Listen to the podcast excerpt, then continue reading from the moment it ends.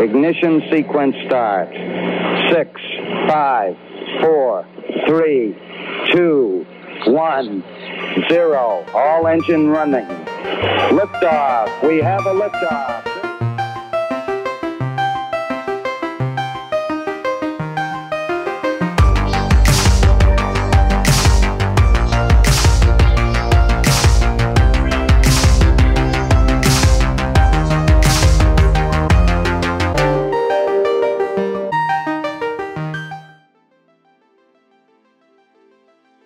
Bienvenidos y bienvenidas a una edición más del podcast de Top Learner. En esta ocasión tenemos un invitado muy especial.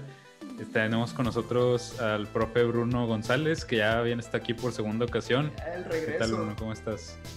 Muy bien, gracias a Dios. Este, muy contento de que nuevamente me hayan considerado. Gracias, Emi. Gracias, Rick. Eh, qué gusto volver a estar en este tremendo podcast, ¿no? Que estoy seguro que va, va, va a tronar tarde que temprano. Ustedes sigan No, pues cuando usted llegó, cuando usted llegó en su primer episodio, profe, nos catapultó a un éxito tremendo, nos empezaron a seguir y, y todo muy chido, entonces a ver, a ver qué pasa con esta segunda, con este segundo round, pero sí, ya teníamos ganas de hablar de este tema. Le estuve iniciando, iniciando a Emiliano por meses de que vamos a volver a visitar, pero ahora de psicología, y no, espérate, y otra vez, y otra vez, entonces ya, finalmente se pudo. Qué bueno, muchas gracias por venir. No, está Sí, muy bien. gracias. Pero sí, estoy seguro, estoy seguro, porque la temática, el contenido que tiene es muy bueno, tiene muy buen, como se le dice hoy, moda decir, tiene muy buen fondo, entonces, eh, tarde que temprano, con, con todos esos, esos detalles que han ido perfeccionando y, e irán perfeccionando, no dudo que va a terminar por, por ser muy exitoso su podcast. ¿no? Pues muchas gracias. Y ya escucharon entonces al profe. Sigan escuchando Top Learner y pues a, a ver qué más sale. Sí, Ojalá tenga palabra de profeta, ojalá. Ojalá. Yo, yo confío en que sí. igual este, quizás para lo que, los que nos están escuchando por primera vez o que no alcanzaron a escuchar el episodio pasado, no sé si, si te pudieras presentar brevemente, Bruno. Pues mi nombre es Bruno González, Bruno Rolando González Puentes, soy psicólogo, eh, me gradué en el 2014 este, de la Facultad de, de Psicología en la Universidad Autónoma, Autónoma de Nuevo León, ahí donde estudia Rick. Eh, también ahí hice mi maestría, la maestría la hice en maestría en, en Educación Media Superior, este, ahí también, ahí mismo en la facultad. Este, y pues bueno, trabajo en el CUM de Monterrey, donde conocí a Emi, donde conocí a Rick. Eh, ahí estoy desde el 2015, si no me equivoco, un año después de haber salido egresado. Y hasta la fecha seguimos trabajando ahí en el área de bachillerato, con la parte del, obviamente, la- en el departamento de psicología y en la atención con orientación vocacional y cualquier tipo de atención eh, meramente o, estric- o estrictamente psicológico, eh, conductual. Y luego, este, también, bueno, doy clases en la misma Universidad Autónoma de Nuevo León, eh, en el área particularmente de educación y pues bueno, también atiendo a mis pacientes de manera particular privada. Así es, sí. Este, mucha, mucha cosa. Yo no sabía que después de, de la uni se fue al, al CUM directo. ¿Mande? No, no sabía que pasó de graduarse la uni a estar en el CUM. No sabía que. Vaya, yo pensé que estuvo por otros lugares. Sí, bueno, sí estuve en otros lugares, o sea, estuve en, en otro colegio a un año de haber salido egresado, entré al departamento de, psico- de psicopedagogía en un colegio que está ahí en la zona de Lindavista, en el colegio, de hecho, pues con otra congregación religiosa también, y ustedes bien, el CUM, como sabrá la gente, usted es de los maristas y a mí me tocó trabajar dos años con los salesianos en mi último año de carrera y en mi primer año como egresado, ¿no? Ahí se me dio la oportunidad de, de trabajar en el departamento psicopedagógico y luego se presentaron otras oportunidades, entre ellas el CUM, y bueno, pues hasta la fecha no me arrepiento de haber entrado ahí al, al CUM para nada. Ah, sí, está chido. Ahí, nos hicimos Sí. compas y está chido. Y luego también, pues ahí, como dijo, nos vemos en la Facu. Tengo muy presente que la última vez que lo vi, ya lo habíamos comentado, creo que, que lo vi en el baño. Nos estábamos dando las manos y estábamos platicando de que, pues, ¿qué onda? ¿Qué todo con el COVID? ¿Cree que, que sí se venga? Y de que, no, ya no creo, Riquito, tranquilo. Y como a la semana ya estábamos en cuarentena. Sí, sí, sí, exactamente. No, no lo habíamos venir tan, tan duro y fíjate, Sí. hoy a, a un año y cuatro meses, casi un año y medio, estuvimos en cuarentena, ¿no? Sí, a ver hasta cuándo, pero aquí seguimos, aquí seguimos. Exactamente. Pero, pues va, yo, yo no sé ustedes, yo, yo sí tengo bastantes ganas para esto. Me preparé demasiado para este episodio, estoy haciendo preguntas, estuve viendo Mindhunter, estuve investigando por aquí, por allá, el DSM-5. Entonces, yo estoy emocionado, no sé, entonces empezaré ya con un breve dato curioso para darle de lleno. Entonces, ah, ustedes saben que el camaleón obviamente cambia de color para camuflajearse y, no sé, este, evitar depredadores y pasar desapercibido y lo que usted quiera, ¿verdad? Bueno, resulta ser que los camaleones también cambian de color dependiendo de su estado de ánimo. Por ejemplo, aquí les digo, por si llegan a ver un camaleón y lo ven, por ejemplo, de rojo. Por ejemplo, si está de rojo, verde brillante, azul, amarillo o blanco, es de dos. O está enojado, está agresivo, o también porque, pues no se anda con las hormonas trepadas y quiere aparearse. Eso es uno. Y luego también, este, hay otros colores, por ejemplo, el café o verde, que es cuando está relajado, el gris es cuando está triste, y el marrón y el negro es cuando está estresado. Hay colores aquí que se repiten que van como de que con un color, o sea, con un estado de ánimo, pero también para otro. Está curioso, pero pues por si no sabían. No, pues excelente, Rick. es que. bien ahí. Bien, sí, muy bien. Es que me tuve que conseguir uno rápido. Dije, no, tengo que aprovechar más el tiempo para otras cosas. Y, fue lo primero que vi. Pero, pues sí. Está bien, ahí si ven un camaleón, ya saben. Sí. Y pongan atención al color, ¿no? Exacto. Es, ¿Quién va en el ranking de los mejores este, datos curiosos? ¿Cuál es el ranking? la gente que yo, pero pues, Ah. no lo quiere aceptar. Nada, ¿No está, está, está ¿Está debatido. Está debatido. Muy bien. Ok. Sí, me iba a traer uno, pero estaba muy largo y dije, no, no, no, no, o sea, hay, hay otras prioridades, entonces para después, pero no. Profe, de hecho, el dato curioso que iba a pasar originalmente, alerta spoiler, Sí. es de, del Rey León y me lo Ok. comentó, me lo contó un día el, el abuelo, ¿se acuerda de él, no? Sí, sí, Sí, un, un día que estábamos este, en el chal, me lo contó y fue como que, ah, qué pedo. Pero será para otro episodio. Al Este, abuelo, que le mandamos un saludo, por cierto, al abuelo. Sí, Hermano sí. Marista. Hermano Marista que tuvimos la oportunidad de conocer en, en Mérida y Sí. le mandamos un saludo. Muy buen viaje, por Saludos. cierto, Rick. Sí, Muy bien. ¿verdad? Fue pues ya lo último que tuve en prepa con usted y sí, estuvo interesante. Mucha cosa. Pero, pues sí, como les decíamos en un principio, el profe y yo tenemos un amor en común y es la psicología. Y hoy vamos a hablar de eso. Ya el, el profe es, como ya les dijo, es psicólogo. Entonces, profe, le voy a hacer una pregunta. Yo sé que puede sonar medio estúpida, pero a lo largo de, la carrera y de la vida me he dado cuenta que muchas veces la gente tiene una, una mala idea de lo que es un psicólogo. Entonces, quiero que esa sea mi, primera pregunta. ¿Qué es exactamente el labor del psicólogo? Bueno, eh, la labor del psicólogo pues, es muy amplia, ¿no? O sea, recordábamos con la definición muy en particular para eh, partir de ahí y luego poco a poco ir acotando, ¿no? Porque es, es muy amplia las funciones que puede llegar a ejercer el, psicólogo, ¿no? Pero a ver, la psicología en sí es la ciencia que estudia la conducta y los procesos mentales del ser humano y su, su objetivo principal es salvaguardar o cuidar la salud mental del, ser humano. Ese es el objetivo principal. O sea, eh, más allá de generar obviamente un bienestar o, o cualquier otra, otra función que va muy de la mano con la parte de la salud mental, pues el principal objetivo es ese, ¿no? O sea, eh, de alguna u otra manera brindar condiciones psicológicas, conductuales, ambientales que eh, cuiden a la persona de su salud mental. Y recordar que la salud mental, pues bueno, son todos, eh, está relacionado con las emociones, con los pensamientos, con las actitudes, con las motivaciones y todos esos procesos psicológicos, la personalidad, etcétera, etcétera, que van implícitos y que de alguna u otra manera pueden determinar muy fuertemente la, la- la vida de cualquier persona. ¿no? O sea, alguien que tenga un trastorno mental está comprobado científicamente que puede provocar disfuncionalidad. O sea, eh, hoy la depresión está en el top 3 de los eh, top 3, top 5, no me acuerdo exactamente el dato, pero de las eh, enfermedades o trastornos que pues eh, generan mayor discapacidad. Y es una realidad alguien que tenga una depresión mayor o alguien que, que tenga una esquizo- un trastorno con, eh, con esquizofrenia eh, o con un, un ansiedad generalizada, con un trastorno de ansiedad generalizada mayor, pues evidentemente eh, es muy limitativo, ¿no? Para poder desarrollarse en la vida social, en su, en su productividad laboral y este, en, en su dinámica de día a día, ¿no? Entonces, eh, sí realmente hay que ponerle mucha atención a esta, a esta parte que, que muchas veces lo terminamos descuidando, nos enfocamos demasiado, eh, no sé si en la salud física misma también, pero sí le damos mayor peso y descuidamos mucho esta otra parte, ¿no? Del, del, del, cuidado emocional y del cuidado de nuestra salud mental en general, ¿no? Pero bueno, las funciones del psicólogo en sí, pues son varias, ¿no? Eh, varias tareas que tiene, entre ellas es obviamente la de evaluar o diagnosticar eh, si la persona presenta algún trastorno en particular o no, y, pero hay alguna situación que a lo mejor pueda trabajarse, no necesariamente bajo, bajo la etiqueta de un trastorno.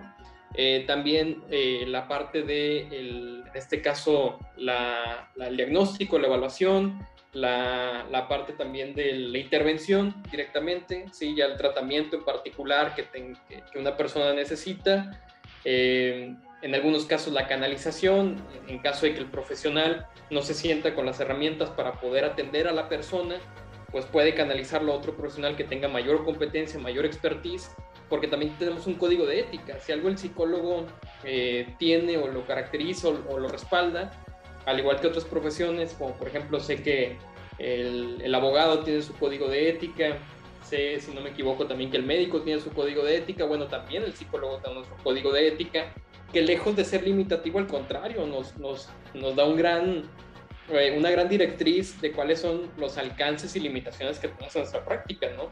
Y uno de, de, los marcos que establece el código ética, es decir, si no tenemos la capacidad o los recursos o las herramientas para poder atender un caso en particular, lo más recomendable es canalizarlo, ¿no? Con quien sí lo tenga. Entonces, haciendo una, haciendo una síntesis, sería eh, básicamente la parte de la, del diagnóstico, de la evaluación, de la intervención, canalización, también prevención, porque también el psicólogo puede trabajar con la parte preventiva, este, orientación, etcétera, etcétera, ¿no? Son algunas de las funciones que puede llegar a ejercer. ¿Con quién? Pues con todo ser humano, ¿no? Este, y la ventaja del psicólogo es que es multidisciplinar y puede trabajar en distintos ámbitos, ¿no? Donde hay un ser humano, ahí puede entrar el psicólogo, ¿no? En una escuela, en, un, en una empresa, en un hospital. ¿no? He visto.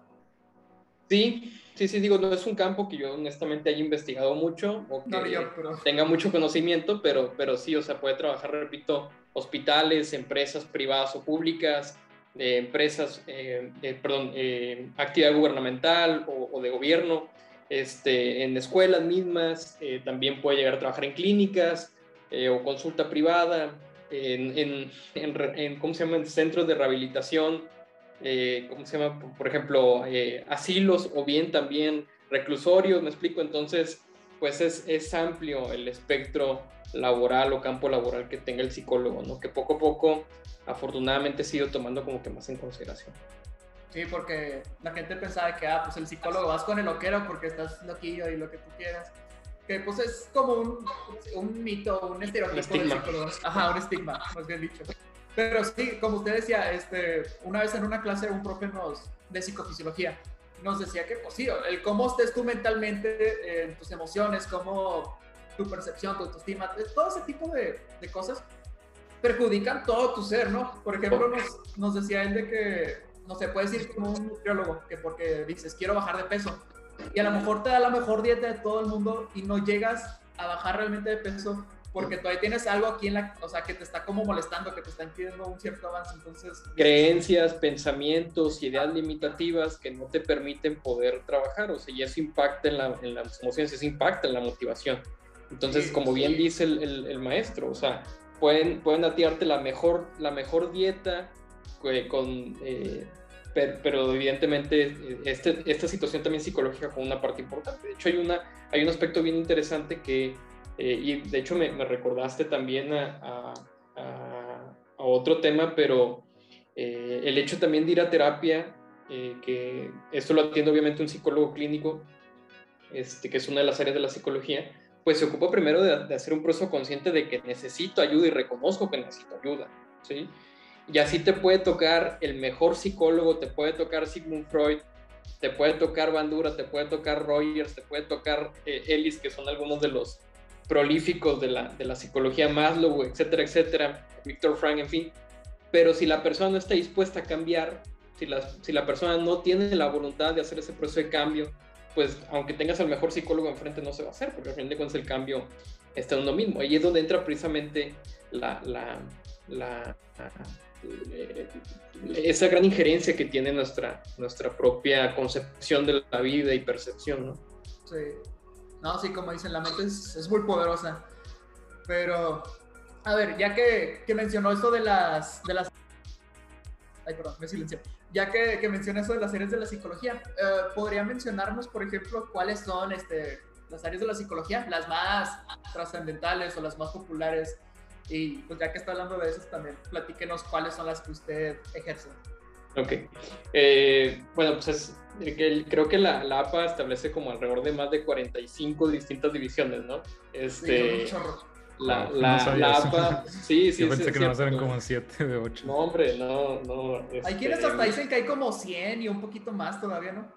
Me ha tocado mm, escuchar. Sí, ta- ta- tal vez, pero sí sé que, por ejemplo, el, el, el APA establece como alrededor de 45 a 50, ¿no? Eh, que muchas eh, se, pueden asemejar o parecer, digo, aquí no, no tengo la información a la mano, pero, pero más o menos son alrededor de esas. Las más populares, evidentemente, pues son la psicología clínica, que es la que conocemos. Eh, también tenemos el estereotipo del psicólogo de aquel que, que va y, y de alguna u otra manera tienes tus problemas con, con ese psicólogo, tu situación es con el psicólogo o, o tu o la situación que a lo mejor quieres manejar y el psicólogo clínico te hace, hace todo ese proceso de diagnóstico, de evaluación, de intervención y te genera el tratamiento. Obviamente dentro de la psicología clínica hay distintas áreas, ¿no? hay distintos modelos que atienden a los pacientes, ¿no? Eh, por ejemplo, la típica estereotipo del paciente en el diván, pues es más de corte psicoanalítico, ¿no? Sí, el psicoanálisis tiende, sí, tiende a abordar más situaciones del pasado. Ellos conciben que realmente hay una parte inconsciente de la cual el ser humano no tiene tanto control o regulación, o no tiene control ni regulación, y que es la que determina gran parte de nuestras conductas, y que a partir de esa introspección en el, en el inconsciente es como vamos encontrando muchas de las respuestas, y gran parte de las respuestas justamente está en el pasado, para sanarlas, hacerlas conscientes, ¿no? El objetivo de este proceso terapéutico es hacer consciente lo inconsciente, ¿no? Entonces, Sí, este, es un abordaje, es un abordaje, ¿no? Que, que, que tiene la, la, la, psicología clínica. Y que generalmente, bueno, el, el, el, el, terapeuta tiene un rol mucho más pasivo, ¿sí? Y él, quien, quien tiene un proceso mucho más, este, eh, pues, eh, a través del lenguaje es como va la persona expresando, pues, aquello que, que va sintiendo, va viviendo, ¿no? y a través de esa asociación libre, pues la persona va, va entendiendo muchas cuestiones, ¿no? Obviamente para algunos pacientes pues esto puede resultar como muy estresante porque dice, pues a mí no me dice nada el psicólogo, pero pues gran parte de la tarea o del abordaje tiene que ver con eso, ¿no? De que uno mismo vaya haciendo su propio proceso de introspección, sí apoyado con la guía o con la orientación del, del terapeuta, no es que no haga nada el terapeuta, pero sí, sí es un rol menos directivo, a comparación del cognitivo-conductual, que se centra mucho más en el presente, se centra mucho más en los pensamientos, las, las, emociones, todos esos procesos, pero particularmente en el pensamiento y en las ideas o en las creencias, para modificar tanto las emociones como las conductas, ¿no? Entonces, bajo esa premisa, eh, también eh, va, va eh, tratando el paciente no tanto hacia el pasado, sino más dirigido hacia, hacia las conductas del presente y que de alguna u otra manera van favoreciendo, van ayudando, ¿no? Por otra parte, bueno, está otro tipo de abordajes como la terapia gestáltica, o la terapia también este, sistémica, eh, la terapia humanista, este, en fin, son, son algunas de, las, de los otros tipos de cortes que también tiene la psicología clínica. Obviamente hay otros campos de la psicología, como está la psicología deportiva, sí, hoy tan, tan solicitado y ya es pues, prácticamente menester que haya un psicólogo deportivo, al igual que un nutriólogo, un fisioterapeuta, este, eh, un médico, eh, del deporte, precisamente en los equipos de, de, deportivos, bueno, pues también debe de haber un psicólogo deportivo porque también juega un papel, un rol fundamental, ¿no? Este, también está la psicología eh, criminal, psicología legal, está la psicología educativa, que es donde yo me, me especializo, está la psicología también, eh, la, la, neuropsicología, eh, que más de corte clínico, pero también, ya también es muy popular esa. Sí, sí, sí, eh, totalmente. Eh, la psicología social, sí, que es otra área también. La psicología laboral o organizacional que trabajan en las empresas, que también el hecho de que el trabajador pueda tener las condiciones más apropiadas psicológicas y ambientales para poder desempeñarse, pues eso va a generarle una mayor productividad y retribución a la propia empresa, ¿no? Entonces también el rol del psicólogo hoy juega un papel fundamental en la selección de los puestos, en el cuidado del, trabajador, en la capacitación del trabajador, etcétera, etcétera, ¿no? Son algunas de las áreas que también tiene la psicología, pero sí son eh, alrededor de 40, 45 según el APA, que el APA recuerden que es la Asociación Americana de, de, Psicología, este, y que es la que pues de alguna u otra manera regula todos los, eh, pues en este caso, todo el actuar del psicólogo en, el presente, ¿no? Sí, es muy diferente. Por ejemplo, una amiga me contaba que fue con, bueno, ahorita en la facultad estábamos en cuarto semestre, ¿no? Y ya es el semestre como en el que tú decides a qué trayectoria te quieres ir, este, ya sea psicoanalítica, cognitivo-conductual, educativa, lo que tú quieras. Y, bueno, este, por ejemplo, ella me comentaba que si el psicoanalista, ella iba con uno y que, pues así, es hablar, hablar, hablar, y el vato, pues casi rara vez dice algo, dice poquito y como que le desesperaba, ¿no? Que ella quería que, que tú como el psicólogo me dijeras algo. Y ya después se fue el cognitivo. Este, entonces, sí, cada uno tiene su, como su, su esencia. Inclusive en la escuela, ya que pues estamos, eh, los primeros cuatro semestres estamos todos regados juntos. Este, hay quienes obviamente ya tienen su preferencia de que yo quiero psicoanalítica, yo quiero tal, yo quiero tal, tal, tal, tal. Y ya me dice la psicóloga con la que estoy yendo ahorita, ella es cognitivo-conductal, este, que, que, ya cuando se dividen, ya como en, en, sus casas, si lo quieres ver así, en sus trayectorias, ya se siente diferente, ¿no? Porque ya están como que en sus grupitos. Y sí, es cierto, ¿sabes? A los que están en psicoanalítica, digo, en psicoanálisis y los que están en cognitivo conductal, y no sé, como que sí hay cierta diferencia. No sé si a usted también le tocó algo por el estilo cuando estaba en, clases. Sí, sí, sí, son, son estilos diferentes de abordaje, de pensamiento, de forma de interpretar. O sea, eh, ambos, ambos, ambos son muy benéficos, ambos aportan, pero sí ya depende de del paciente mismo con cuál estilo se vaya eh, sintiendo mejor, ¿no? Le vaya siendo más favorable. Sí, y eso es muy subjetivo, eso ya depende, pues obviamente, de los recursos o de la historia o, de la, o, de la o del interés de la propia persona, ¿no?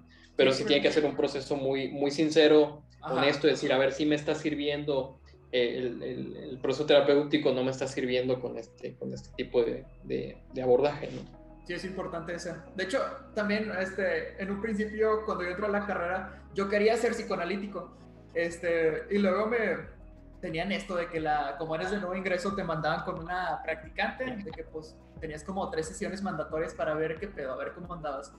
Y la que me tocó a mí, yo tengo la teoría de que era psicoanalítica, porque primero que nada, profe, se me quedaba viendo así con, pues, con una carota de, tengo, o sea, de mírame, pero no me toques, los brazos cruzados y viéndome así todo, profe. Entonces, este, me hacía puras preguntas y puras preguntas de que X o Y, de que cómo, cómo te está yendo. Y ya le decía de que yo, ah, pues de que esto y lo de que, ¿y por qué? ¿Y por qué? ¿Y por qué? Y así toda una hora, perfecto. Se salí como que un poquito estresado y pues, no sé, no se sintió chido, pero así es, tienes que, ya como te vayas sintiendo tú también, pues yo recomendaría ir como que investigando las diferentes trayectorias para darte una idea de cómo podría ser.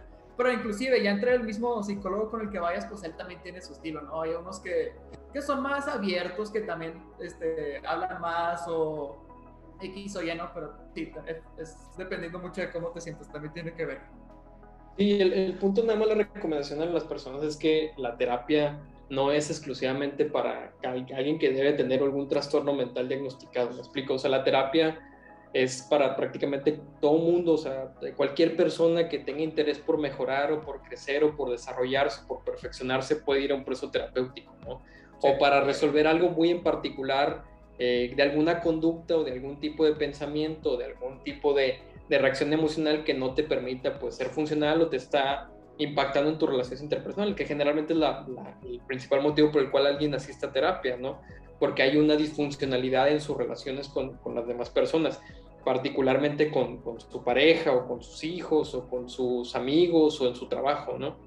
Entonces, como, como que la parte social siempre es el detonante para que alguien vaya a terapia, ¿no? Este, pero sí, es, este, curioso este, este, punto, pero bueno, la invitación es a todo el mundo para que asista a terapia en un proceso de autoconocimiento, un proceso para resolver nuestros propios conflictos, para también pues, ser más autocompasivos con nosotros, este, para identificar también nuestras fortalezas y áreas de oportunidad que como todos humanos tenemos. ¿no?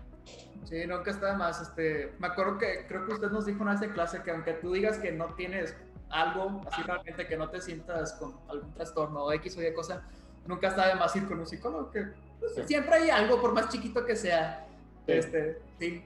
Y se siente interesante. Yo sí, tenía, yo, yo sí tenía esa duda, porque la verdad, este, digo, yo soy un poco ignorante en esa parte, pero sí, pues, como se tiene esta idea, dices, ¿no? De que cuando ya alguien tiene algún tipo de situación interpersonal o algo, eh, ya es cuando va, pero a mí sí me queda un poco de duda, pero bueno, si me siento bien y estoy bien, como que, ¿para qué ir? Pero me imagino que es más así también como que vas al médico de rutina, aunque no te sientes como que mal, a ver cómo andas. ¿Esa es más o menos la, la idea?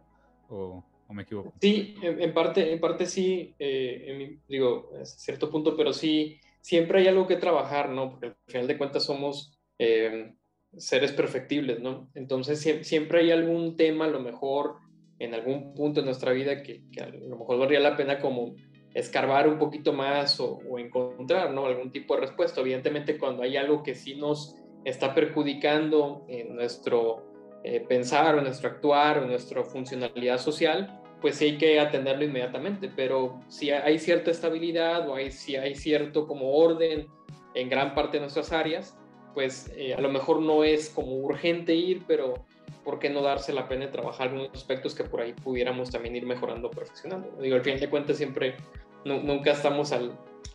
Es difícil pensar en que estamos al 100%. Claro, claro. Y por ejemplo, para alguien, lo que nos lleva como que a la siguiente pregunta, que para alguien que quizás nunca ha ido al psicólogo o que no sabe bien cómo es este proceso de, ir a terapia, ¿no? Eh, ¿Qué es lo que, lo que sucede más o menos? Digo, yo sé que varía un poco dependiendo de las, de las eh, áreas, ya dijimos, por ejemplo, ahorita los psicoanalistas que lo tratan distinto a otros, pero en general, ¿cómo es ese proceso, ¿no? ¿Cómo se lleva a cabo? Pues generalmente, eh, el proceso es eh, pues en un principio se, se, levanta como el expediente, como lo hace el, los, los, el profesional del área de la salud, de, ya sea fisioterapeutas, médicos, nutriólogos, etcétera, etcétera. Eh, se abre como un tipo expediente, un historial clínico, donde te hacen preguntas muy en particular. Este, y en un principio es como esta etapa de, de más de evaluación, ¿no? Al principio las primeras sesiones son más de evaluación para determinar cuáles son las situaciones a trabajar y luego ya posteriormente viene la parte de la intervención, ¿no? Donde ya se trabaja puntualmente con aquellas fortalezas, recursos, con aquellas eh, situaciones que están eh, aquejando a la persona. Y ya por último, bueno, viene ya la fase, después de eh, ciertas sesiones, donde el paciente ya logre un, un, bienestar o logre de alguna u otra manera trabajar sus aspectos con los cuales se detectaron en las primeras sesiones, bueno, ahora sí ya viene la parte de, pues, el darse de alta, ¿no? Como tal. Pero sí, básicamente es un proceso de evaluación, de diagnóstico, evaluación, este, de, de intervención y por último, pues bueno, ya la, el post, el, pues, prácticamente ya la finalización del proceso terapéutico, que esto puede durar semanas, inclusive puede durar años, ¿no? Dependiendo de, de cada paciente en particular. O semanas o días. Eso va, va, particularmente semanas, meses o, en algunos casos hasta años, ¿no? Pero ya dependiendo de cada paciente. Está silenciado, Rico. Sí. Este, también depende de la trayectoria, ¿no? Por ejemplo, sí me ha tocado escuchar que los psicoanalistas pueden durar más tiempo, años inclusive con sus pacientes, y los cognitivos, o sea, los clínicos, este, cognitivos conductuales, por lo general duran, pues sí, unos tantos meses, este, meses raros que, que duran como un año más o menos. Sí, o sea, eh, puede ser menos, ¿no? Este, pueden ser 10 sesiones, o sea, generalmente hacen, la, hacen programas, los cognitivos conductuales establecen programas muy puntuales para, para lograr la modificación de conducta en, en unas cuantas sesiones, ¿no? Este, eh, pero bueno, ahí sí ya dependerá del abordaje y, y, de la, y de la necesidad que tenga el propio paciente, ¿no? Eh, porque el objetivo es poder hacerlo más autónomo, más funcional, en cuanto a su regulación emocional, en cuanto a sus eh, relaciones sociales y en cuanto a su desenvolvimiento en, en, todo tipo de actividades que él tenga, ¿no? ya sea laborales o académicas. Por ejemplo, profe, ahorita que nos decía el código de ética de, del psicólogo, nomás para... Sí, este, ¿cuál sería? El código de ética, bueno, pues el código de ética comprende de alrededor de 140 y tantos artículos también, casi, bueno, no me acuerdo exactamente la cantidad, pero pero sí son... No sabía eh, qué tanto, pero ok. Sí, son, son más de 100 eh, artículos que, que, regulan, en este caso, la, el proceder o el actuar del psicólogo en su práctica y que eh, implica tanto cuestiones de, de, investigación, por ejemplo, también este, del cuidado del paciente, de marco legal, este, etcétera, etcétera, y, y es, pues realmente es, nos ampara, ¿no? nos, nos cuida nuestra labor y cuida que, la, que nuestra labor pues sea lo más profesional posible, ¿no? Evitar, por ejemplo, digo, entre alguno de otros, pues estas relaciones eh, muy cercanas con el paciente, ¿no? Pues es tu paciente, tú eres su terapeuta y no puede haber ahí una relación mucho más, este, eh, que, lo profesional, ¿no? Estrictamente profesional para, pues en este caso, salvaguardar la, la, la objetividad en todo momento, ¿no? Entonces, pues básicamente son, digo, entre otras tantas eh, determinaciones que establece el código de ética, que insisto, pues bueno, eso lo estableció la Sociedad Mexicana de Psicología. Me parece que pues, no me acuerdo si fue en los 90, finales de los 80 o 90, cuando se estableció esa, ese, ese marco legal, marco ético, mejor dicho. Ya cuando hay una cercanía con el psicólogo y paciente, ya sea de amistad o de pareja, tiene que haber un cambio de psicólogo, ¿no? Ya me han comentado que tienes que cortar esa línea como profesional y de que, bueno, o sea, vaya, esa línea de paciente-psicólogo y de que, bueno, pues ya por, por esto que se está dando tienes que irte con otro para, sí, seguir con esa objetividad, ¿verdad? Sí, pues no se acuerdan, hay, hay, series de televisión, ¿no? Que, por ejemplo, marcan esa como mucha cercanía con el psicólogo, ¿no? Creo que, no me acuerdo si ustedes vieron, eh, ay, esto la de How I Met Your Mother, sí, que de repente no, no se la vieron, bueno, que esta, me parece que Robbie va con el psicólogo y se termina... Ah, con este, Kevin sí, bueno, con el que sale con el de la teoría del Big Bang, no me acuerdo cómo se llama el, actor que... Entonces, bueno, se termina enamorando de su psicólogo, ¿no? Entonces, de alguna u otra manera, lo más recomendable ahí es, si, llega a darse ese lazo o ese sesgo afectivo, pues lo más recomendable es ya romper el proceso terapéutico porque, pues realmente tu, tu eh, para el psicólogo, tu nivel de objetividad con tu paciente pues, va a ser muy pobre, ¿no? Entonces, este, sí, no tiene que ver, pues, el, o el menor sesgo afectivo, ¿no? Como se dice, el menor sesgo efectivo, porque pues, naturalmente como seres humanos, pues también deseamos, apreciamos, hay una también, eh, pues en términos psicoanalíticos, pues una cierta transferencia de emociones hacia el otro, este, pero pues el menor, el menor posible, ¿verdad? Para poder eh, ayudar o colaborar lo más profesional posible con el paciente. Como Harley Quinn, que bueno, o sea, ya ella lo hizo mal y pues ya ves lo que pasó, pero también... Claro que eso es, evidentemente es una dramatización, pero sí, sí es un ejemplo ahí muy extremo. sí. Este, y por ejemplo, profe, eh, pues sí puede existir la, la, inquietud cuando vas con un psicólogo, ¿no? De que qué tanta confidencialidad hay. Este, no, no le vas a decir a mi mamá o no vas a, contarlo en el chisme con, con las señoras. ¿Cómo es eso? La confidencialidad, la confidencialidad es algo bien sagrado que debe tener un psicólogo con su paciente, ¿no? O sea, en todo momento cuidar la información que el paciente brinde, porque ahí precisamente se establece la confianza, ¿no? ¿Cuándo se rompe? Porque también hay un momento en el que se rompe cuando está en peligro la vida o la integridad del paciente o de un tercero, ¿sí?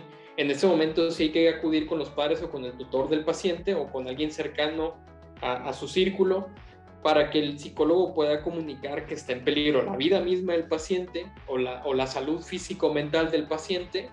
Este, por ejemplo, si hay un consumo eh, desmedido de algún tipo de sustancia o si está en una relación donde realmente está ya en peligro su salud física o su salud eh, emocional o bien en su propia vida, me explico, o sea, ese tipo de situaciones, ahí sí se rompe el código de confidencialidad. ¿Por qué? Porque pues, está en peligro la vida misma de, la persona. Entonces, en ese momento sí prácticamente pues el psicólogo tiene que proceder a buscar este, esta ayuda, ¿no?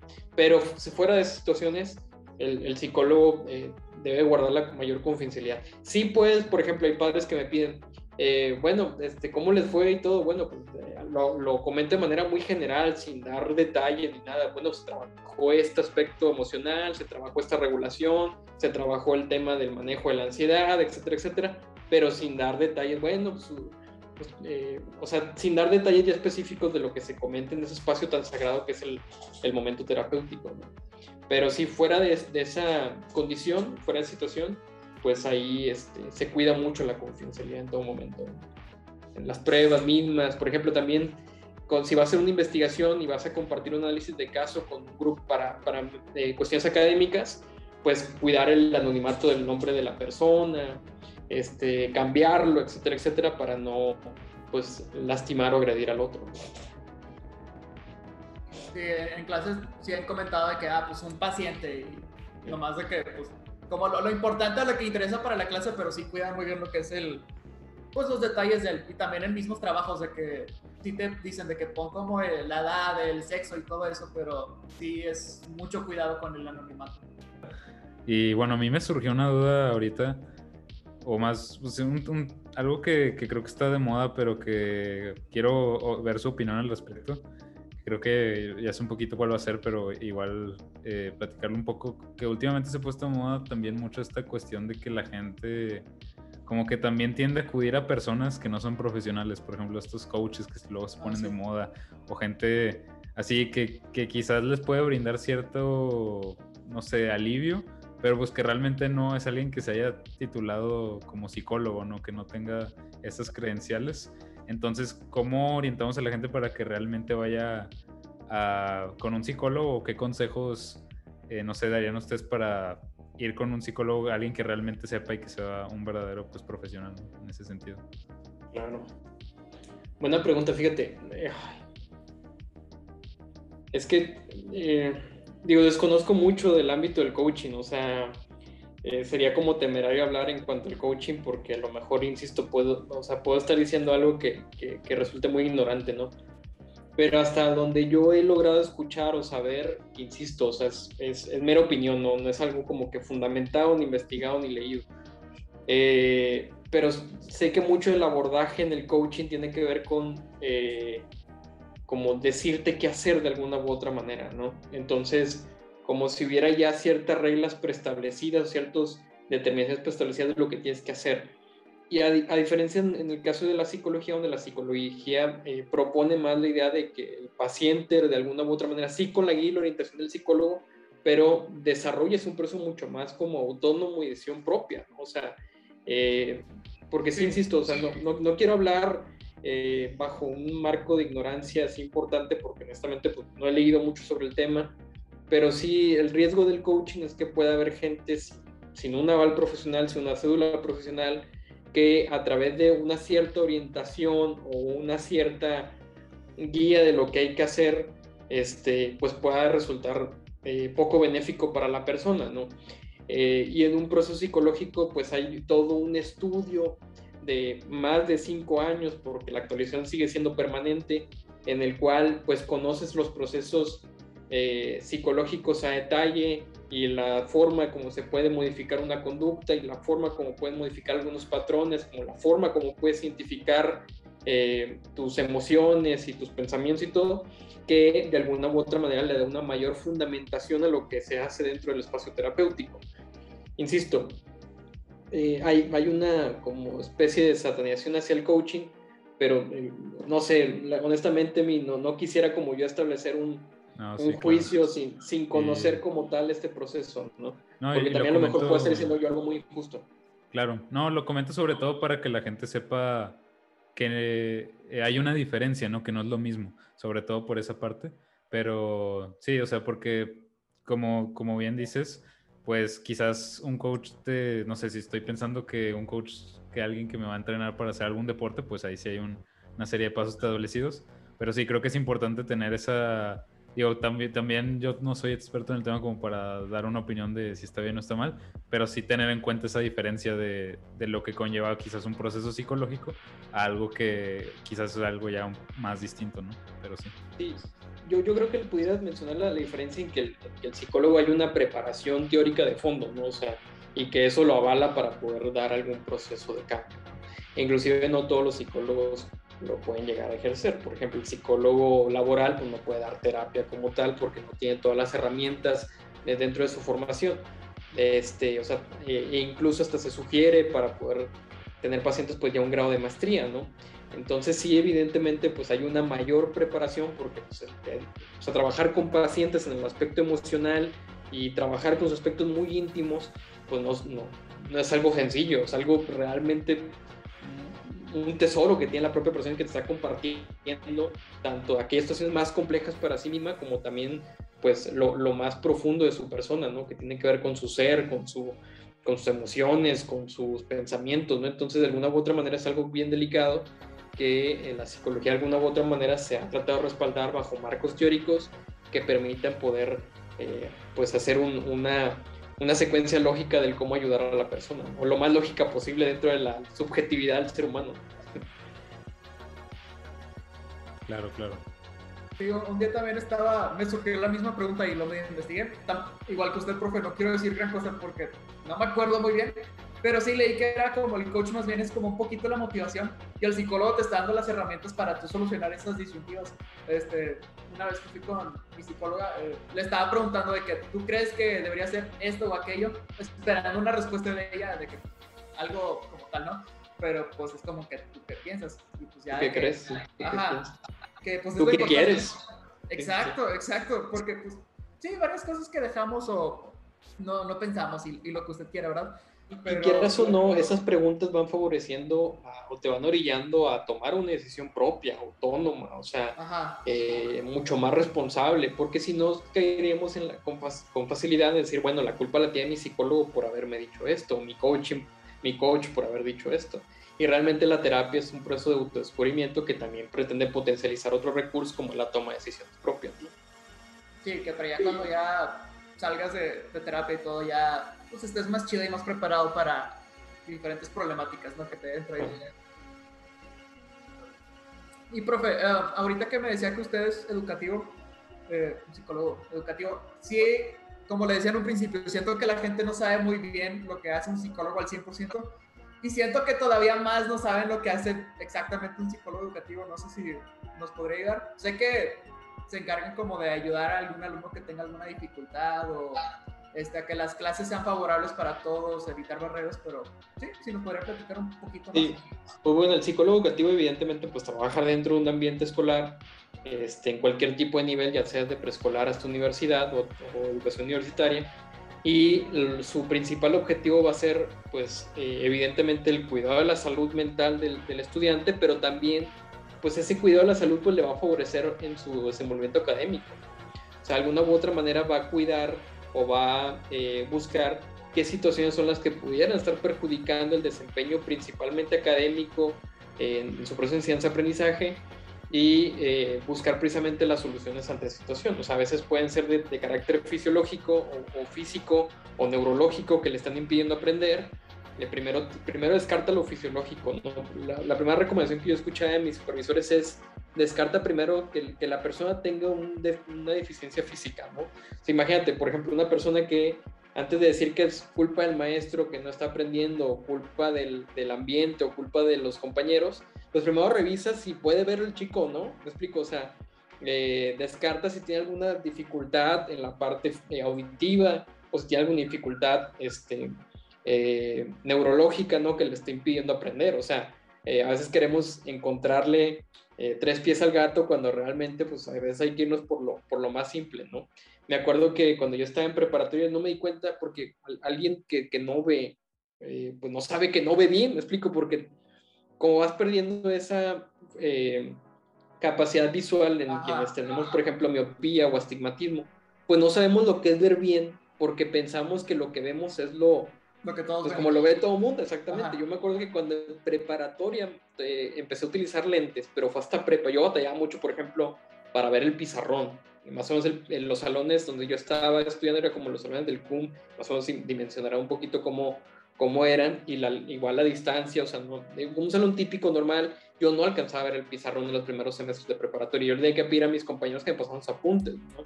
Y ya yo a transcribir, hacía doble trabajo, ¿no? Este, eh, y luego cuando empecé a utilizar lentes me di cuenta que realmente pues estaba, eh, me hizo más eficiente mi proceso de aprendizaje, ¿no? Pero fue hasta, estoy diciendo que fue a mediados de prepa, o sea, cuando pasé secundaria y preparatoria con mucha dificultad visual. O sea, yo ah. ocupaba los lentes desde cuatro o cinco años antes, ¿me explico? Manches. entonces, e, ese tipo de detalles, por ejemplo, eh, trata de revisar el psicólogo educativo, ¿no? O si es un aspecto, si no es fisiológico, bueno, un aspecto a lo mejor eh, de cuestión de hábitos o cuestión de, eh, de, técnicas o estrategias de aprendizaje o cuestión también de, de eh, aspectos también externos como por ejemplo la didáctica del docente o la, los, el, el, ¿cómo se llaman? Los, las condiciones del salón, ¿sabes que el salón pues está a una temperatura de 30, 35 grados donde no favorece el aprendizaje, este, o eh, con, eh, pues sí, o sea, diseñan situaciones que a lo mejor pueden perjudicar tanto internos como externos, o la falta de motivación del, del, del alumno, ¿no? Que a lo mejor está más concentrado en otras actividades que tiene, eh, ya sea en negocios o, o, deportivas, etcétera, etcétera, que le están impidiendo centrarse, centrar su atención lo más posible al proceso de aprender, ¿no? Entonces, ahí el psicólogo educativo va buscando respuestas al porqué el desempeño del estudiante en cuanto a la parte de su enseñanza-aprendizaje, pero también en cuidar su salud mental, en, su aspecto social, su aspecto emocional. También se encarga de esa parte, de lo que a mí me ha tocado trabajar.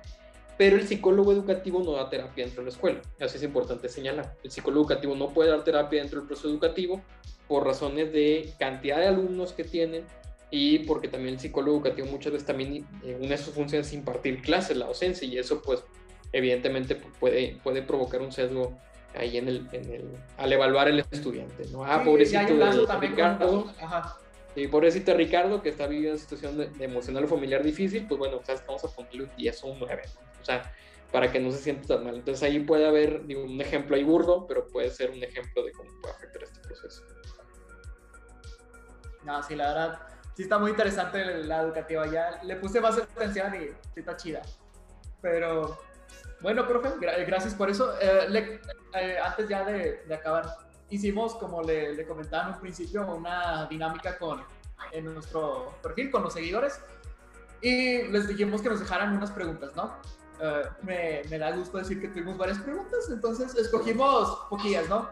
Este, entonces, profe, eh, Emiliano, no sé si las tengas en la mano, a ver, déjame las, las encuentro. Sí, bueno, la, si quieres digo la, la primera. No, dale. Creo, que son tres las que escogimos. Las, las tres que las tres mejores. Ajá, creemos que son las más interesantes y Ok, Sí, sí, la, primera dice, ¿qué trayectoria es mejor bajo su punto de vista? No sé si se refiere a las trayectorias dentro de psicología, me imagino que sí. Ah, bueno, es que esa pregunta pues es- va a entrar en mi, en mi, en mi gusto personal, pero eh, no sé, también es una pregunta bien difícil para mí porque digo, yo elegí educativa por, por amor a la educación, honestamente, este, pero también, no, no te voy a dejar mentir, también me hubiera gustado vivir la experiencia de psicólogo organizacional o inclusive profundizar más en la psicología clínica, o sea, es una pregunta bien, bien, bien compleja porque ahí sí ya depende el gusto de cada quien, ¿no? Ahí sí va a depender mucho del, del, pues del, de la atracción hacia el tipo de área o trayectoria en el que te quieras enfocar. Pero para mí, pues evidentemente digo, eh, estoy muy contento con la trayectoria que elegí, pero no te voy a, no, no, no voy a mentir que también me hubiera gustado vivir otras, otras experiencias o trayectorias, ¿no? Eh, por lo, lo atractivo que es. Pero bueno, es, también es una ventaja para el psicólogo que es amplia su diversidad, que también eso puede provocar cierta parálisis o angustia este, al haber tantas opciones, pero al mismo tiempo, pues también es, una, es un alivio, ¿no? Que, que haya distintas áreas donde podemos ejercer esta, esta profesión. Pero sí, digo, elegí educación, no me arrepiento de haber elegido, eh, me gusta, me, me agrada, este, realmente sí me, me, me, atrae muchísimo, pero sí, no, no te voy a mentir que también me hubiera, me hubiera gustado ver. Por ejemplo, psicología del deporte también me hubiera encantado. ¿Le hubiera gustado ser el, de, el psicólogo de Tigres o qué? Sí, ¿por qué no? eh, pero sí, sí, sí, sí, sí, totalmente. Entonces, pues bueno, al final de cuentas yo creo que ya depende del gusto y los intereses de cada quien en su propio proceso de autoconocimiento.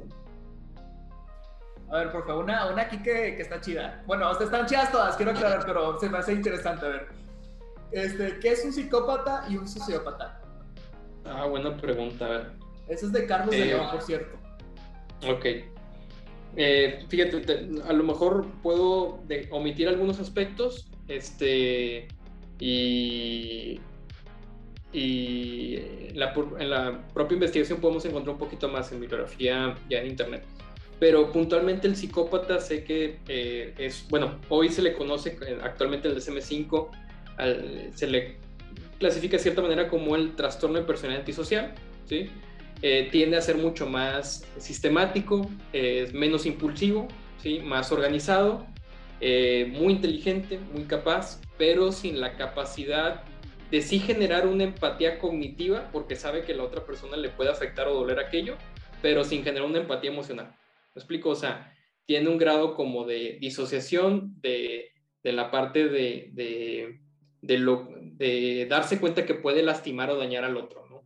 O sea, no, lo siento, no lo percibe como tal, o es difícil que lo perciba. Entonces un psicópata tiende a ser mucho más como eh, planificador, sistemático, organizado, ¿sí? Y él, eh, y sabe que hace daño al otro, sabe que provoca un daño al otro. El sociópata tiende a ser más, este, infringir reglas con mayor facilidad, tiende también a, este, a ser más impulsivo, a ser menos organizado, este, este, rompe las reglas o el orden con facilidad, me explico, o sea, más o menos el Joker pudiera entrar en la definición del sociópata, ¿no? El, Joker sí sería en ese, más o menos entraría más, en, mucho más en esa descripción. Eh, pero sí, básicamente, la, digo, entre otras también eh, diferencias que existirán, pero las que yo recuerdo sí ahorita con claridad tienen que ver con, con eso, ¿no? en su estructura de pensamiento y, y, de actuar. Este, el, psicópata es mucho más organizado, más estructurado, más eh, secuenciado con un mayor grado de organización y el, y el sociópata tiende a ser más este, impulsivo, este, desordenado, destructivo, etcétera, etcétera, ¿no? No sé si me entendí. Sí, no, sí, sí, este, son, sí son parecidas, vaya. Bueno, no tanto, pero a mi parecer no tanto, pero de que sí encuentro, porque mucha gente como que llegan a confundirlas, ¿no? Pero digo, ya con la explicación ya no, no son parecidas, son muy diferentes en ciertas cosas, ¿no? ambos ambos no, no, logran ese grado de empatía con el otro, de cierta manera, o sea, empatía más en el aspecto como emocional. Este, pero sí, básicamente lo que yo recuerdo ahorita, digo, fuera de que a lo mejor esté omitiendo algunos detalles, este, seguramente, pero, pero tiene que ver con su forma de, organizarse y estructurarse. Sí. No, yo pienso que, no sé si han visto el, el anime de Death Note. No. No, bueno, eh, para lo que, el que lo haya visto, digo, yo no soy un psicólogo armado al 100%, pero yo pienso que Light Yagami, el protagonista, entra en el aspecto de un psico... ¿Cómo era? Psicópata. Ajá, este, porque es muy organizado, usa a la gente a su beneficio y no le importa, entonces... Pero, véalo, porque está chido, está chido. Sí es, mucho más premeditado, o sea, tiene un proceso mucho más anticipado, con mayor antelación el psicópata. Y la última pregunta es Sí. ¿Cómo romper los malos patrones que aprendí de mis padres? Eh, yendo terapia. Este, bueno, una, una, opción, pero sí, o sea, eh, hay que hacer, hay que ser consciente precisamente en un espacio terapéutico que puede ser muy útil, pero sí identificar esos patrones que yo a lo mejor he ido aprendiendo porque naturalmente aprendemos por modelamiento, o sea, el modelamiento es una de las formas más, este, digo, lo decía el propio Bandura, ¿no? pero la teoría del aprendizaje eh, social, pero tendemos a aprender, el ser humano por naturaleza tiende a aprender de lo que le rodea, ¿no? Entonces, de alguna u otra manera aprendemos patrones conductuales, emocionales, de pensamiento también por parte de nuestro círculo más cercano, que son nuestros papás. Y hay muchos esos patrones que, lejos de criticar o de juzgarlos, pues son eh, o han resultado como nocivos, ¿no? o resultan como eh, que terminan eh, lastimando o afectando a otros. Y yo también a lo mejor los puedo aprender, los puedo adquirir. No porque papá y mamá sean malos, no, para nada, pero porque seguramente también ellos, ellos crecieron en un contexto donde también adquirieron dichos patrones, ¿no? Pero sí, evidentemente, la, dice una frase que dice, y me gusta mucho, dice, eh, mientras haya vida hay una posibilidad. Y lo que te permite precisamente la terapia es poder hacer un proceso de cambio, ¿no? Donde tú puedas identificar precisamente cuáles son esos esos patrones conductuales que de alguna u otra manera te están limitando, te están afectando en el área que te están afectando, muy, muy probablemente en la parte social, y de alguna u otra manera eh, ir, identificándolos muy puntualmente y eh, trabajarlos junto con el apoyo psicológico para tratar de hacer ese proceso de cambio. ¿no?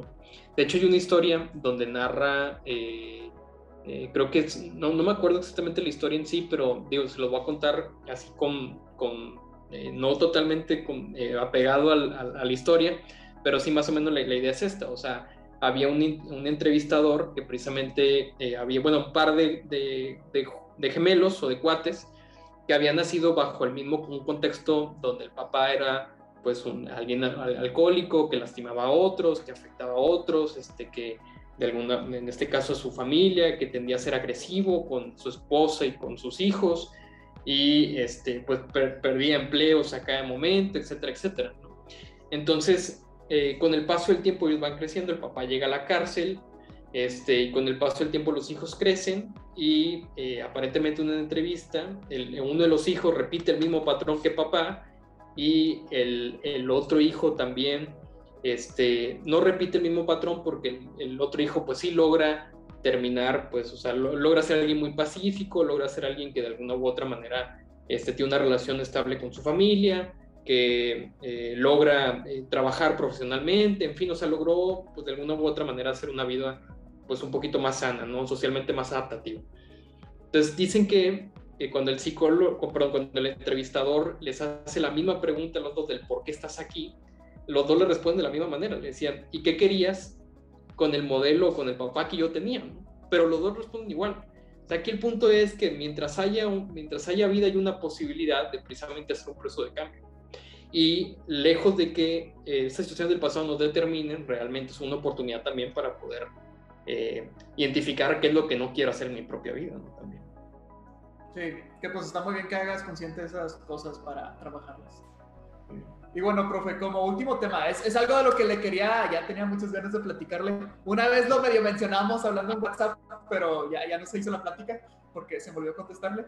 Pero a ver, profe, yo ya sé la respuesta, pero no más quiero saber. ¿Cuáles son sus series favoritas? Ah, bueno, eh, mis series favoritas, me, me encanta, pues, la, mi, mi, primer lugar es este, eh, Mindhunter. Mindhunter es mi primer lugar. Este, soy muy fan de las, de las series, obviamente, con contenido psicológico. Pues en su momento a mí me gustaba mucho Dexter. En su momento a mí me gustaba mucho Criminal Minds. Me gusta, acabo de ver la de Lupine, me gustó también la de Lupine. Este, que sale ahí en Netflix también, está buena. ¿Lupine? Eh, sí, Lupine, Lupine. Eh, ah, ah ya, creo que ya sé cuál es. Está, bueno, viene como Lupin, ¿no? Pero bueno, creo que la expresión correcta es Lupin. Este, es también está, está entretenida. Eh, por ejemplo, la de Sherlock Holmes también, o sea, las películas y las series mismas, tanto la británica, la serie británica es muy buena, también me, me, gustó mucho. Eh, sí, la verdad sí soy muy fan de ver series, más cuando es, es época vacacional, sí tiendo a, a, verlas, ¿no? Este, digo, veo, veo de todo, eh, pero sí, las que más como que me apasionan o me gustan son aquellas con alto contenido de, de psicología, ¿no? Este, sí, sí acepto que ese sí, sí me, me embola, me mata, ¿no? Ese tipo de series. Y es que sí, este, bueno, justamente le preguntaba por Mindhunter. Este, o sea, así como los, no sé, los que quieren ser doctores ven Grey's Anatomy, los que quieren ser cocineros ven Cake Boss y los que quieren ser narcotraficantes ven Breaking Bad. Nosotros psicólogos vemos Mindhunter y ay, es que está muy buena, profe. Este, la primera temporada especialmente, muy buena. a mí este, las dos... ¿Ya la viste, Mi? Sí, las, dos, sí, las dos son muy buenas. Ya la he visto. Pero, muy buena. Pero, pero sí, rico. es que siento que la dos está un poquito más movida, pero la primera está, está muy buena. Sí. Aunque creo que ya salió, por ahí vi una noticia, a lo mejor no sé si sea fake, pero hay una noticia de que ya van a volver a, a, rodarla, ¿no? La tercera temporada. Entonces, cuando vi esa noticia, por ahí búsquenla, a lo mejor, insisto, puede ser fake, pero cuando vi la noticia me alegró mucho. Es que habían dicho que a lo mejor la cancelaban porque no mucha gente la veía. O sea, que no era seguro, pero sí, yo también, a lo mejor sí es fake, ojalá no, pero también por ahí decían de que a lo mejor sí se hace. Y ojalá sí, porque la segunda terminó un o sea, con un gancho en todos los personajes. Todos, o sea, todos terminaron con un cliffhanger que, pues sí, ojalá sí. Por ejemplo, también me picó mucho Hannibal en su momento, la, la serie de Hannibal también. Este, en ah, fin, esa sí. No la he visto, pero sí, sí. También, sí está entretenida, está está muy buena. Este, creo que también les va a gustar. Pero sí, la verdad es que he visto de todo, ¿no? O sea, desde 13, de las 13 Reasons Why y todas estas de Sex Education y... Sex Education también está muy chida. Sí, sí, este... Y todas estas... Eh, que, que, forman parte como del, del, del, entretenimiento, ¿no? Así como que, que mínimamente te quitan ahí un... Eh, o te entretienen un ratito, ¿no? Pero sí hay otros donde sí te picas en mayor medida. Eh, Mindhunter, por ejemplo. Mindhunter, sí. Por ejemplo, profe, este, eh, preguntando sobre la serie, ¿cuál fue el, el asesino cuando estaban entrevistando a alguno que otro, el que más como psicólogo dijo de que está chido, de que ah, están usando el, no sé, la, la, el método de quién sabe quién o X o Y, o sea, ¿cómo, ¿cuál fue la que más interesante? No, me acuerdo el nombre de los, de los, de los, asesinos, de los asesinos, pero el primero, el, el grandote, el que... del bigotito. Sí, ay, no me acuerdo cómo se llama, pero, pero él también. Ed o Eddie. Ed, sí, sí, sí, Exactamente, el que le gustaba con los zapatos de la. Ah, ese este, también estaba muy bueno. Ajá, sí, sí, sí. Este, pero, pero la verdad es que no, no, no, no lo recuerdo así los nombres, pero sí él, me llamó mucho la atención. Y por ejemplo, si usted tuviera la oportunidad, o sea, si le dijeran, puedes entrevistar a cualquier personaje histórico, no importa que ya esté muerto o no, de que con fines psicológicos, ¿cuál sería, profe? Yo creo que, o sea, escuchar ahí como, pero me hubiera gustado mucho a Jesús, ¿no? O sea, no, lo, digo en serio, lo digo en serio, porque este, es curioso eh, primero el, entender cómo alguien movió a muchas personas, o sea, de alguna u otra manera, no, no quiere decir que impuso una creencia, pero sí de alguna u otra manera con su capacidad persuasiva logró eh, de alguna u otra manera este, generar un cambio de paradigmas en una época en la cual pues eh, causó una irrupción en, en, aquella época y bajo también la cultura de esa época, ¿no? Y de esa región, eh, particularmente el mundo, pero sí, este, si te soy sincero, si, si hay esa curiosidad por, por, por la figura de, de, Jesucristo, más allá de esa cuestión de fe, como, como ser humano también, eh, me genera esa curiosidad. Este, y otro personaje, híjole, no, nunca lo había, es una buena pregunta, Rick, no, no me había puesto a pensar en, en esto, fíjate, pero bueno, eh, tal vez sí, Enrique VIII, eh, alguno de los, sí, sí, sí, tal vez Enrique VIII, pero bueno, este, sí, son algunos de las, de los personajes, pero Jesús en particular. No lo hubiera pensado, pero sí, honestamente digo, sí, este, sí estaría chido. Este, de hecho, estaba viendo que hay un, bueno, cuando tenía miedo de que cancelaran Mindhunter, este, que hay un, o sea, el creador de, vaya, el personaje principal, no me acuerdo cómo se llamaba, Holden, está basado en el autor de, del libro. O sea, es que hay un libro que se llama Mindhunter, que es como autobiográfico de, del que estableció todo esto del, del asesino sangre el asesino serial y todo eso. Este, y pues que ahí también pone lo de las entrevistas. Por si después le quiere echarlo ya. Digo, yo no lo he leído, lo he leído pero pues. Lo voy a buscar. ¿Crees, ¿Crees, que sea en español o solamente en inglés? No sé, pero es que ojalá, ojalá sí pongan la serie mejor. Si ponen la tercera temporada, yo feliz. Ya, muy bien. Sí, estaría bien, estaría bien. No, pues muchas gracias, profe, por el tiempo la verdad este tema es... Rick se emocionó bastante por el tema, pues evidentemente le encanta la psicología, pero la verdad yo creo que también es un tema muy interesante aquí que causa mucha curiosidad, entonces espero que estoy seguro de que todos los que lo escucharon pues se van a llevar algo nuevo, algo que no sabían y pues nada, muchas gracias de nuevo por, por darse el tiempo. Sí, en serio, muchas gracias por volver a venir y sí, créanme que, que sí lo, lo disfrutamos y ojalá sí, como ya dijo Emiliano, algo hayan sacado. Con que sea sí. No, y, realmente sí hay que tomar en consideración eh, con, mayor seriedad la psicología y el cuidado de la salud mental, no tanto por promocionar nuestra profesión, sino realmente porque sí es algo que puede ser muy discapacitado, puede llegar a generar una gran discapacidad si no se atiende a tiempo. Por ejemplo, entre algunos de los datos, nada más para que, que dimensione un poquito o un mucho de lo que está tan descuidada la parte del cuidado de la salud mental, pues tiene que ver con que, eh, bueno, de entrada tiene una prevalencia alrededor de 20-25% 20, de la población padece o padecemos de algún trastorno mental. Este, solamente uno de cada cinco recibe el tratamiento apropiado o adecuado. Y en México realmente, digo, bajo un dato de aquí, del, de, en este caso de la Oficina de Información Científica y Tecnológica para el Congreso de la Unión, del 2018, establece que que solamente se invierte un 2% del presupuesto en salud en México, solamente un 2% se invierte en salud mental.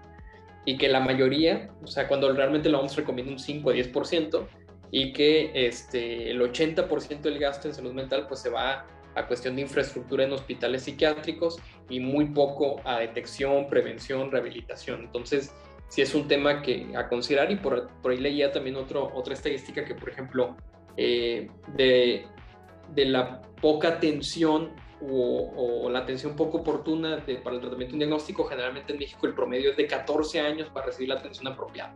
Imagínate 14 años conviviendo con un trastorno en el cual no terminas por entender o no terminas por poder pagar un tratamiento que realmente pues muchas veces el tratamiento farmacológico es muy caro este, y por eso también yo creo que en México es un problema porque no hay tantos espacios públicos que permitan precisamente la atención a estos, estos eh, trastornos que son más eh, frecuentes de lo, de lo, normal o de lo típico, ¿no? Entonces, este, o de lo que más o menos nos, nos damos cuenta. Pero sí, un poquito para mencionar la, la, falta de presupuesto o de importancia que se tiene un tema que realmente es menester también enfocarnos y atender. Sí, honestamente sí. No como publicidad, como dijo, pero sí hay que tomarse más en serio eso y no, no hacerlo de menos. Sí, no, totalmente. Claro. Pues muy bien, gracias por la invitación, Emi, gracias por la invitación, Rick. Realmente estoy muy contento de, de, de, volver a, primero a saludarlos, a volver a coincidir un espacio y también a todo el público. Este, pues espero que... todos sus fans estarán contentos de, volver a escucharlo.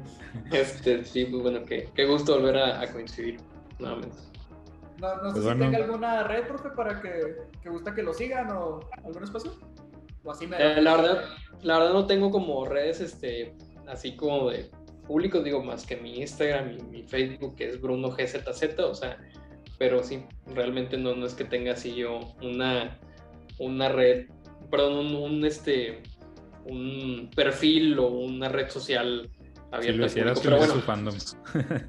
pero bueno, pues, sí, ah, estaría bien en algún momento hacerla, ¿verdad? A ver qué sucede. Así, influencer de, de, psicología, profe.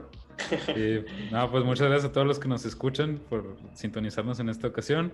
Pues ya saben que ahí nos pueden encontrar con todos los enlaces allá abajo. Y pues nos vemos hasta la próxima a todos los que nos escuchan. Hasta luego. Adiós. It's curiosity as to where we are, what we are.